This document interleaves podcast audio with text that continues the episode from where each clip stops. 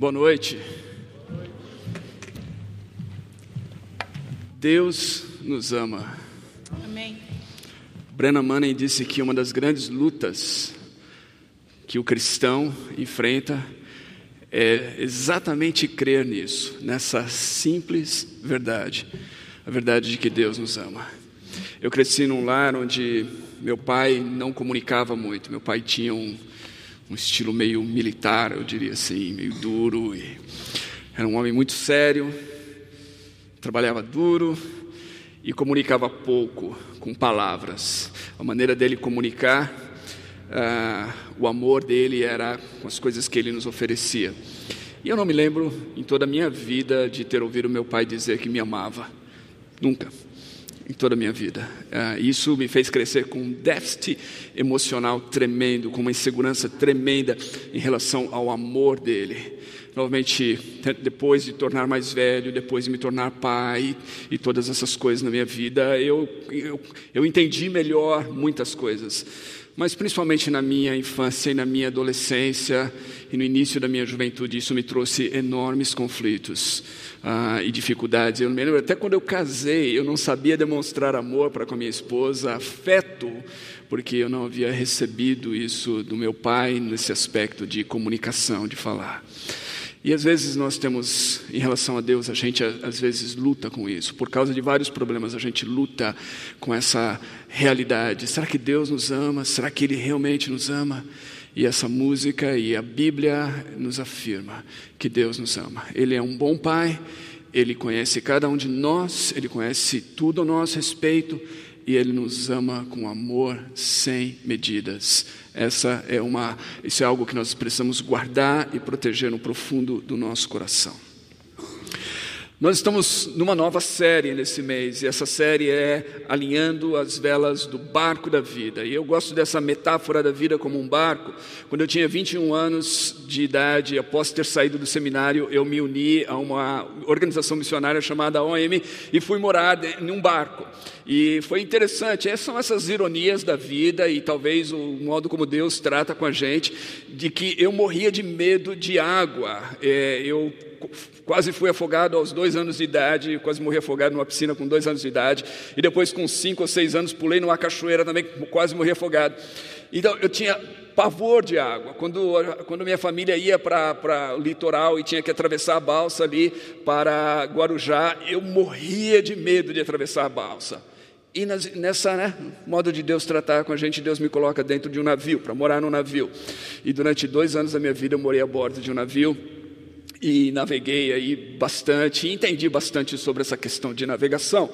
E eu me lembro que eu gostava, quando a gente estava no mar, no meio da noite, eu gostava de ir até a ponte de comando do navio. Eu tinha um dos oficiais a bordo, era meu amigo, e geralmente aquilo lá era um, era um ambiente é, né, que tinha um, o acesso restrito, mas ele me permitia ir lá, e principalmente quando estava tranquilo, e ficar ali na ponte de, de, comando e poder ver lá de cima tudo, o mar.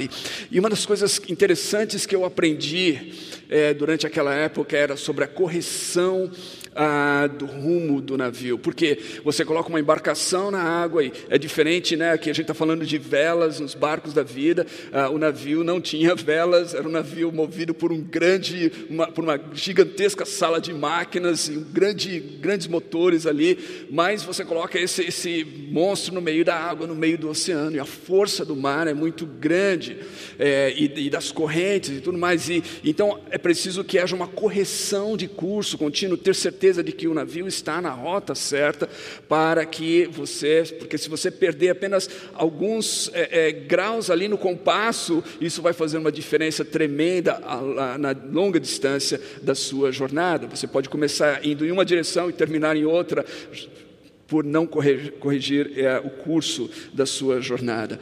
E eu, eu lembro que, vendo isso, eu sempre guardei isso comigo, a necessidade da gente corrigir o curso de nossa vida, da necessidade da gente realinhar as coisas. E no, no, no final do ano, no começo do ano, é geralmente uma época propícia para a gente fazer isso. Geralmente, o começo do ano é uma época de recomeços. Né? No começo do ano, você geralmente pensa assim: ah, eu vou recomeçar aquilo que eu, eu, eu pensei em fazer no ano passado, mas, mas não, não continuei. Sei lá, eu, eu, ah, eu vou recomeçar a, a minha dieta, o meu regime, eu vou recomeçar a academia, os exercícios, vou colocar o meu, meu corpo em ordem, vou recomeçar. Se você é, o cristão tem isso, né? Vou recomeçar a leitura bíblica. Ano passado eu pensei em ler a Bíblia inteira, parei no meio do caminho.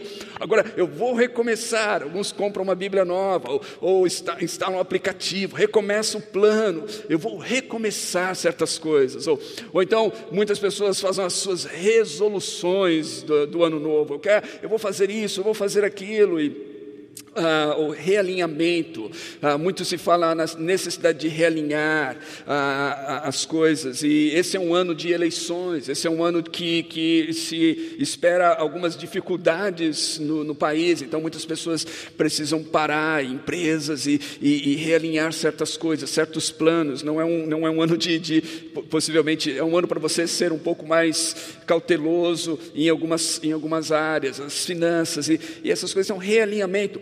O início do ano, geralmente a gente faz isso, muitos de vocês já fizeram isso nas últimas semanas ou estão fazendo, esse é um momento propício para a gente pensar. E como cristãos, a gente também precisa realinhar certas coisas em nossas vidas e certas coisas em nossa jornada espiritual. Esse barco da vida para o cristão, ele é tudo que nós somos e isso inclui, e eu diria assim, principalmente a nossa espiritualidade, porque da nossa espiritualidade da nossa relação com Deus flui todas as coisas. A W. Tozer disse que a primeira coisa que nós pensamos, ou que vem à nossa mente quando nós pensamos sobre Deus, é a coisa mais importante sobre nós. Ou seja, a nossa, a nossa compreensão de Deus, das Escrituras, a nossa compreensão teológica, ela é fundamental para realinhar tudo mais em nossa vida, todas as coisas, tudo aquilo que nós somos, queremos alcançar, para onde nós vamos, depende de que nós é, entendemos ser Deus. Por isso que eu comecei é, falando sobre o amor de Deus. É tão importante entendermos o amor de Deus e a bondade, a graça de Deus, porque disso depende tudo mais em nossa vida, na nossa jornada jornada e nas nossas ações. Então eu gostaria de propor para você hoje, é, de maneira bem, bem simples e bem básica, ah, sobre a necessidade de nós desenvolvermos a nossa mentalidade, o nosso pensamento, ou então de nós reconfigurarmos a nossa mente, nós termos um novo mindset. Como cristãos, nós é, é nos dado um novo mindset. E ser cristão é desenvolver então esse novo mindset. Você já possivelmente ouviu falar sobre isso. Carol Dweck escreveu um livro aí que esteve é, entre os mais vendidos uh, nesses últimos anos, tem sido usado para o pessoal na, na, área de empreendedorismo. É, ela é psicóloga e trata justamente na área comportamental e, e na área de, da educação. E o livro fala muito sobre essa questão da educação, de desenvolvimento é, e de crescimento. E isso tem usado então para outras áreas da vida. E basicamente o que ela está dizendo é algo, é algo que ela mesma assume no livro, de que não é, não é uma novidade, ou seja, é algo que o nosso pensamento, o modo como nós pensamos, aquilo que ocupa a nossa mente, nossos padrões de pensamento, eles determinam a nossa vida, eles determinam como é que a gente vive, eles determinam o nosso comportamento, as nossas escolhas. E é interessante que ela, ela, dentro dessa ideia de conceito do mindset, ela fala sobre dois tipos de padrões de pensamento. Ela fala sobre um, um tipo de padrão de pensamento que é aquele que é determinado, ele é fechado. É assim, ela, ela cita inclusive a, a, questão do QI, esses testes de QI que as pessoas às vezes fazem, e ela fala assim que muitas pessoas ficam, então elas ficam fechadas nessa ideia de que ah, eu tenho, é, eu tenho esse é, nível de QI, eu tenho essa inteligência, eu tenho essa capacidade, e isso vai determinar quem eu serei na minha vida. Isso vai determinar se eu poderei alcançar determinadas coisas, ou aprender determinadas coisas, ou, ou ah, né, desenvolver em determinada direção por causa disso.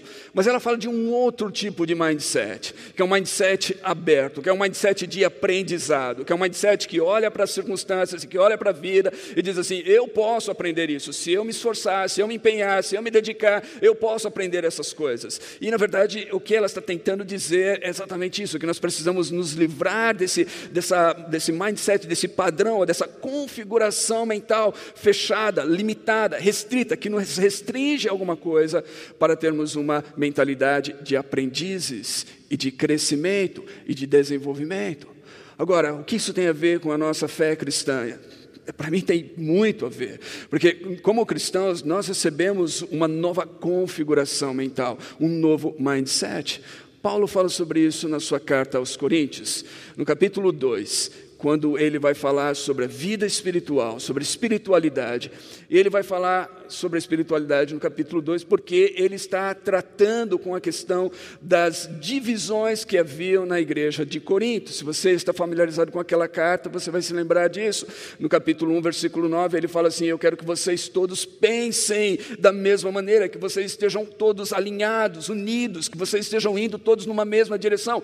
Tenham uma só mentalidade, um só pensamento. Aí no capítulo 2 ele vai falar que eles estão divididos acerca de certas coisas, porque eles não estão entendendo a mensagem da cruz. Há entre eles muitos que estão sendo guiados por um pensamento que ele fala do homem natural, é, e nos dias de Paulo a filosofia grega era muito forte, principalmente o sofismo, e, e eles, muitos daqueles então dos seus leitores, daqueles cristãos na igreja de Corinto, estão sendo levados por esse padrão de pensamento, e a mensagem da cruz, Paulo diz, para essas pessoas, ela é loucura. Ela, ela, né, essa sabedoria humana considera a cruz como loucura. Isso era fato. Se você olhar para a história você vai ver que um dos primeiros retratos da cruz na, na história é, foi feito um grafite ah, lá em Roma, em uma determinada parede, e ele retratava a ideia dos cristãos como tolos. O grafite, na verdade, era um crucificado,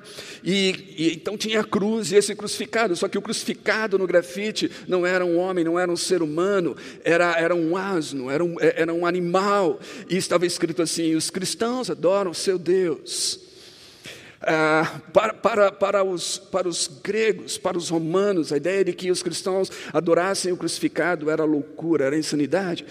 Paulo vai dizer que para nós é o poder de Deus, é sabedoria de Deus. Deus transformou tudo isso é, em algo extraordinário. Deus operou a nossa salvação através da loucura da cruz. E Paulo prega isso. E aí, no finalzinho do, do, do capítulo 2, então, Paulo diz algo extraordinário. Ele diz assim: Nós, porém, temos a mente de Cristo. Ele cita é, Isaías capítulo 40, versículo 3, sobre quem é capaz de discernir a mente desse Deus majestoso. Isaías 40 é aquele texto em que Deus declara a sua grandeza, sua majestade, em que Deus diz assim que todas as nações são como uma gota de água num balde diante dele. Deus ali em Isaías 40, ele demonstra a sua grandeza, o seu poder e a sua majestade e pergunta: quem é capaz de discernir a mente desse Deus?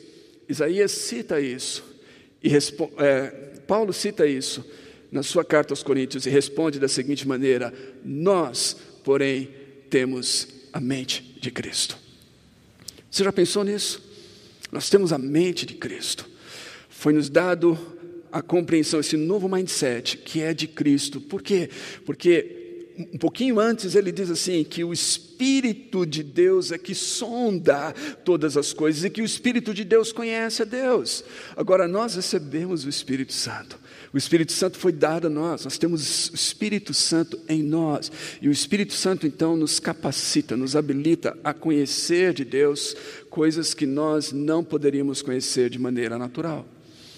É, eu não sou anti-intelectual, muito pelo contrário. Eu, eu, eu leio é, de maneira compulsiva, tenho feito isso nos últimos, sei lá, eu, tantos anos da minha vida.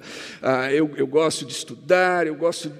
Eu não, não tenho nada contra a intelectualidade, mas uma coisa eu devo reconhecer: é que o cristão mais simples, aquele que, que mal consegue ler a sua Bíblia direito, que tropeça às vezes, mas lê com devoção e paixão, porque tem essa aqui como palavra de Deus.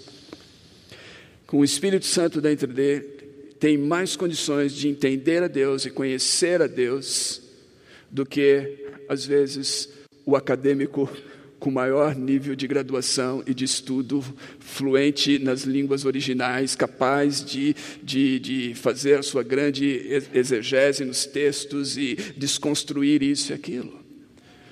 Por quê? Porque o Espírito Santo faz diferença. Esse acadêmico sem o Espírito Santo não tem a mesma compreensão, capacidade, acesso a riqueza de quem Deus é e da majestade de Deus que o cristão simples que não conhece muitas coisas, mas ama a Deus e se aproxima dessa palavra com fome e sede para conhecer a Deus. Porque nós recebemos então essa capacidade de Deus, a mente de Cristo foi dado a nós. É por isso que Paulo vai falar da importância da mente, do pensamento, várias vezes nas suas cartas. Eu vou citar dois versículos aqui rapidamente.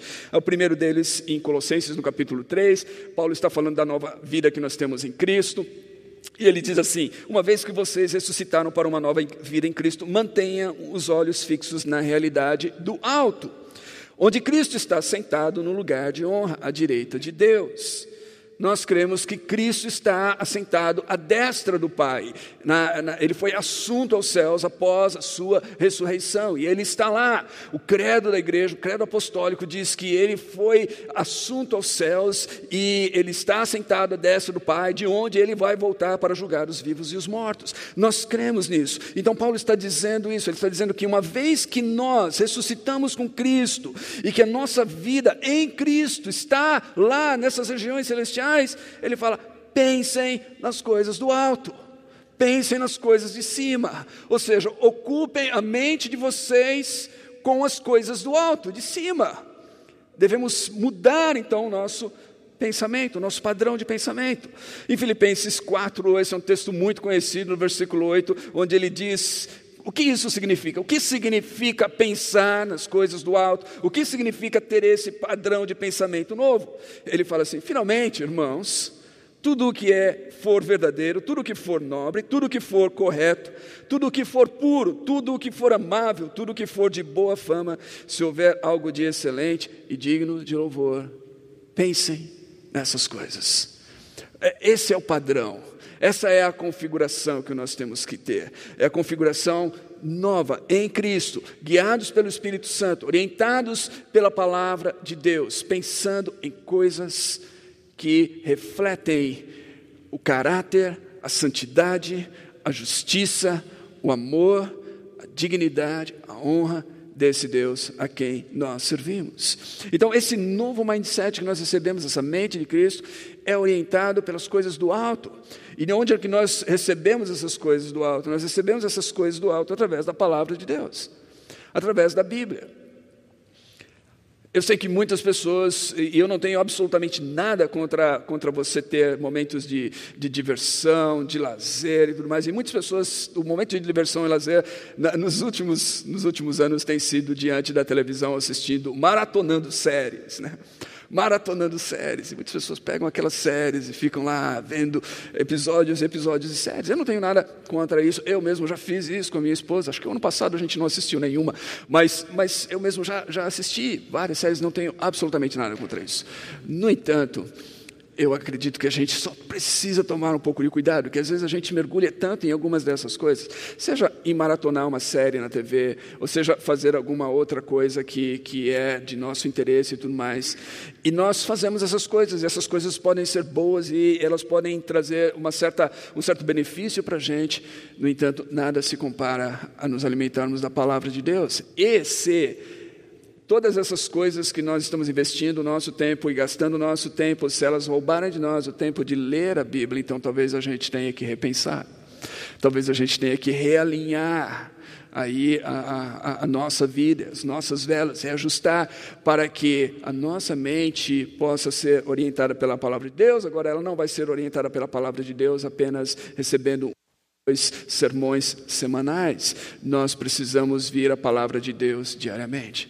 Nós precisamos amar a palavra de Deus. Nós precisamos ler e meditar na palavra de Deus. Nós precisamos colocar a palavra de Deus em nós, em nosso coração e em nossa mente, para que nós possamos então ter esses pensamentos de Cristo, para que nós possamos pensar então como Cristo, e para que nós possamos analisar o mundo e as coisas a partir do modo de Deus. E é importante isso porque naturalmente nós não pensamos assim. Em Efésios capítulo 2, ah, versículos de 1 a 3, Paulo vai falar sobre a nossa conversão. É aquele texto do capítulo 2 de Efésios, onde ele fala que pela graça sois salvos mediante a fé, isso não vem de vós, é dom de Deus, ah, não é por obras para que ninguém se glorie, é, mas é graça de Deus, é dom, é presente de Deus. Ah, nesse, nesse capítulo, ele começa falando da nossa condição antes da salvação, antes dessa salvação pela graça, antes daquilo que Deus fez por nós. E a nossa condição não é uma condição muito boa. Antes de nos tornarmos cristãos, olha o que ele diz assim: vocês estavam mortos em suas transgressões e pecados, nos quais costumavam viver, quando seguiam a presente ordem deste mundo e o príncipe do poder do ar, o espírito que agora está atuando nos que vivem na desobediência. Anteriormente, todos nós também vivíamos entre eles satisfazendo as vontades da nossa carne, seguindo os desejos, os seus desejos e pensamentos, como os outros éramos por natureza merecedores da ira. A nossa condição antes de Cristo é que nós não seguíamos a Deus.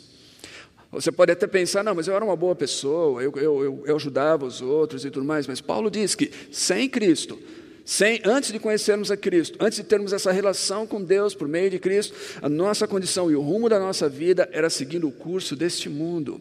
E o curso deste mundo é dominado pelo príncipe das potestades do ar, como ele diz aqui. O Deus desse século, como ele vai falar ah, em, em, em, um outro capítulo é, da, da, sua carta aos Coríntios. Esse Deus que cegou o entendimento dos incrédulos. Ah, o curso desse mundo é dominado ah, não por Deus, mas pelo adversário de Deus, por aquele que vai contra Deus. João fala do anticristo, ele fala que o espírito do anticristo já está aqui, e, ele, e, o, e o espírito do anticristo é aquele que insurge, aquele que se levanta contra o conhecimento de Deus e contra tudo aquilo que é de Deus. E nós, sem Deus e sem o Espírito Santo, nós estamos nessa correnteza, nós estamos sendo levados. Talvez muitos de nós nem sequer percebíamos, e por isso que a gente pensa: não, minha vida não era tão ruim assim. Talvez a gente não percebia, mas nós estávamos indo na direção do abismo, nessa correnteza. No entanto, no versículo 4, Paulo diz: Mas Deus, que é riquíssimo em misericórdia, pelo seu muito amor com que nos amou, deu-nos a redenção. Ele mandou Jesus, ele provou o seu amor, ele nos salvou e ele nos resgatou para que nós pudéssemos ter uma nova mentalidade. Isaías 55 tem um texto belíssimo que fala sobre, sobre essa nova mentalidade e sobre o que isso significa. Começa assim, no versículo 6, Isaías 55, diz assim: Busquem ao Senhor enquanto é possível achá-lo clamem por Ele enquanto Ele está perto. Muitos de nós conhecemos esse versículo. Não sei se você cresceu num lar onde tinha aquelas caixinhas de promessa. Esse é um daqueles que estava na caixinha de promessa né, da, da, de muitas pessoas lá que tiravam o versículo pela manhã. Busque o Senhor enquanto Ele, enquanto se pode achá-lo, invocar enquanto está perto.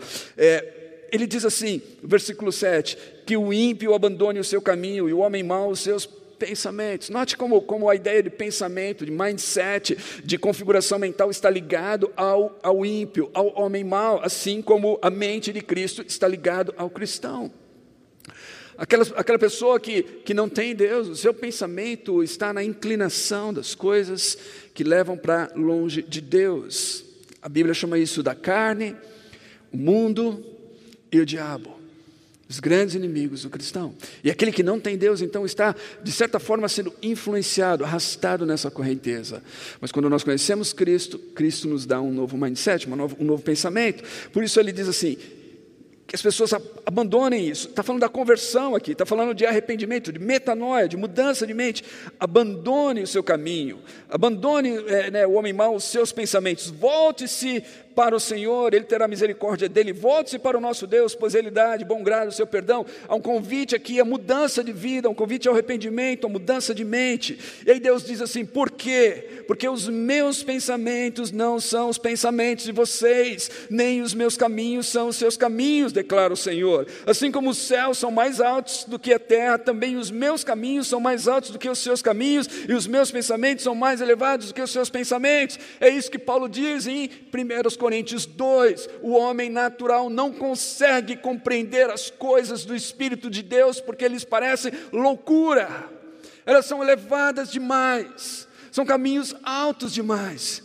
No entanto, esse Deus, cujos pensamentos e caminhos são elevados demais, veio a esse mundo, encarnou, se tornou gente como a gente, o Emmanuel, Deus conosco, para nos mostrar Deus. Eu gosto de uma, uma expressão, não lembro o autor agora, que diz que Cristo, em Cristo, nós vemos Deus como Ele é e o homem como ele deveria ser. Pensa nisso. Deus como Ele é e o homem como ele deveria ser. Em Cristo, nessa, nessa divindade e humanidade ali, nessas duas naturezas ah, de Cristo, nós vemos Deus manifestando como Ele é, no seu caráter, na sua bondade, na sua santidade, na sua justiça. Deus, o Verbo encarnado de Deus em Cristo. E o homem, nós, seres humanos, como nós devemos ser? Nós devemos ser como Ele. É difícil, é impossível por nós mesmos, mas Ele nos deu o seu Espírito que nos guia, que nos orienta, que nos fortalece. Ele nos deu os seus pensamentos, ele nos colocou nesse caminho elevado. Quantas vezes nos Salmos o salmista ora: Senhor, leva-me para a rocha que é mais alta do que eu. É, eu não consigo alcançar essa rocha sozinho. Leva-me para a rocha que é mais alta do que eu. Em Cristo, nossos pés foram firmados sobre a rocha firme mais alta do que nós, a rocha que não se abala em Cristo. Essa é a nossa condição. E aí o texto termina de Isaías de uma maneira belíssima sobre a palavra de Deus, dizendo assim: Assim como a chuva e a neve descem do céu e não voltam para eles sem regarem a terra e fazerem-na brotar e florescer, para ela produzir semente para o semeador e pão para o que comem, assim também com a palavra que sai da minha boca ela não voltará para mim vazia, mas fará o que desejo e atingirá o propósito para qual a enviei. Deus está dizendo que a sua palavra é eficaz. Hebreus 4:3, a palavra de Deus é viva e eficaz. É mais penetrante do que espada alguma de dois gumes, e penetra até a divisão da alma, do espírito, das juntas e medulas, está apta para discernir os pensamentos e as intenções do coração palavra de Deus é eficaz, é isso que Deus está dizendo através do profeta, ela cumpre o propósito. Então, o que nós precisamos? Nós precisamos nos encher da palavra de Deus. Que nesse ano de 2022 nós possamos ler mais a Bíblia, que nós possamos meditar mais na Bíblia, que nós possamos encher os nossos pensamentos mais com a palavra de Deus e com a verdade da palavra de Deus, com a mentalidade de Cristo que nós encontramos aqui, que vai nos ajudar a discernir as coisas, que vai nos ajudar a olhar para o mundo, olhar para a política, olhar para tantas coisas que estão aí por vir e pensar não de maneira natural, mas mas pensar de maneira espiritual, espiritual e pensar com os pensamentos de Deus. Por isso, eu gostaria de sugerir a você algumas coisas em relação a esse realinhamento da mente, a esse realinhamento da mente que todos nós precisamos fazer. Cinco, cinco coisas básicas. Aqui o, o elementar, o essencial, o beabá da fé cristã mas tão importantes, porque muitas vezes nós nos esquecemos delas. Em primeiro lugar, ame a Deus sobre todas as coisas. Ame a Deus sobre todas as coisas. Deus nos ama. Ah, é, isso é inquestionável, Ele provou, a Bíblia diz que Ele provou seu amor para conosco, pelo fato de que Cristo morreu por nós, sendo nós ainda pecadores. Deus nos ama, Ele já provou o seu amor. A questão é: nós amamos Deus. A Bíblia toda se resume nisso: ame a Deus sobre todas as coisas e ao próximo como a ti mesmo. Ame a Deus sobre todas as coisas. Tudo tudo. Isso significa ame a Deus mais do que você ama você mesmo, mais do que você ama a sua própria vida. É, se você fizer isso, Agostinho diz assim: ame a Deus e faça tudo mais. Porque se você amar a Deus realmente, se Deus for o centro da sua vida, dos seus pensamentos, a sua maior paixão, seu maior desejo, Ele vai orientar a sua vida. Você é livre para fazer tudo mais, porque tudo que você fizer a partir daí vai ser para demonstrar amor para esse Deus, vai ser alinhado com os propósitos, com a vontade, com o desejo desse Deus revelado nas Escrituras. Ame a Deus sobre todas as coisas. Segundo, leia a Bíblia todos os dias. Já citei isso. Leia a Bíblia todos os dias e ore todos os dias. Ore. Às vezes a gente quer, né, se empolga no começo do ano e quer ler, e começa a ler vários capítulos e tudo mais, fica todo empolgado. Em janeiro, olha, eu já li bastante, e depois a gente para. Eu vou dizer para você: se você pode ler bastante, leia bastante, mas é melhor você ler pequenas porções e fazer isso consistentemente todos os dias, e refletir, e orar, e permitir que o Espírito Santo de Deus fale ao seu coração através dessas pequenas porções, do que você se empolgar e ler bastante e depois parar abandonar. Leia todos os dias, tenha consistência na sua leitura e na sua oração. Participe das lives de oração todas as manhãs. Esse é um momento oportuno para você é, refletir na Bíblia, para você orar juntos. Leia a Bíblia e ore todos os dias. Lembre-se da sua identidade como filho ou filha de Deus. Nós temos uma nova identidade.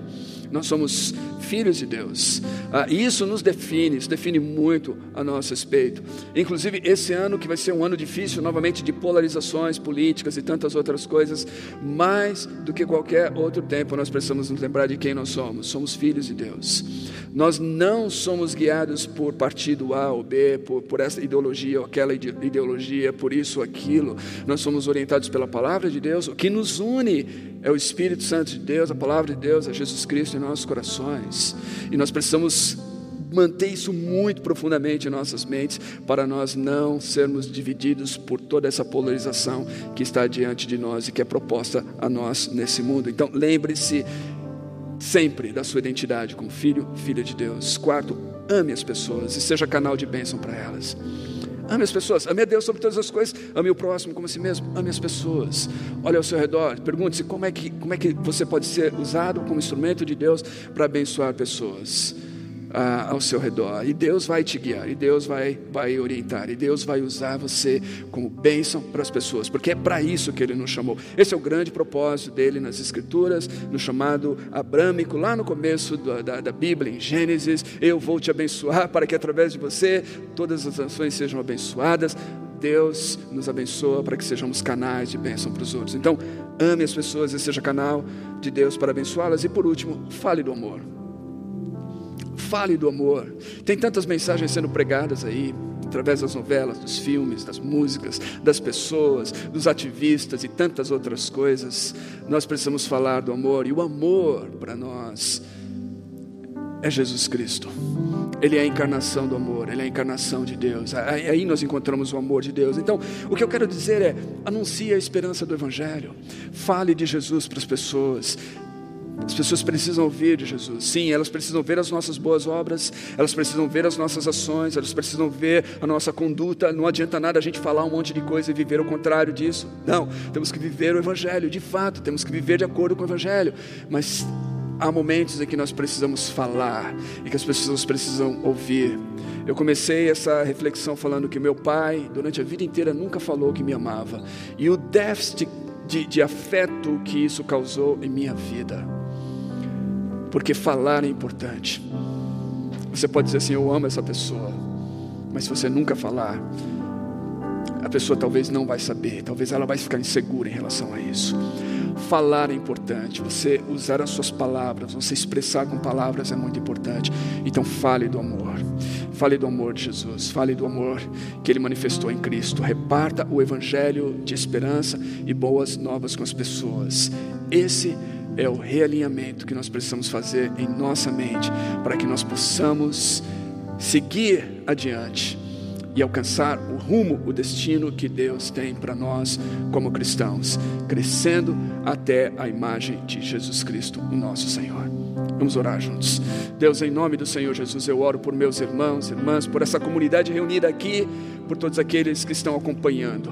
Eu peço em nome de Jesus que o Senhor nos ajude que nós possamos viver de fato com esse novo mindset, com essa nova configuração mental, com essa mente de Cristo que foi dada a nós através do Espírito Santo, quando nós conhecemos o Senhor e quando nós nos entregamos ao Senhor.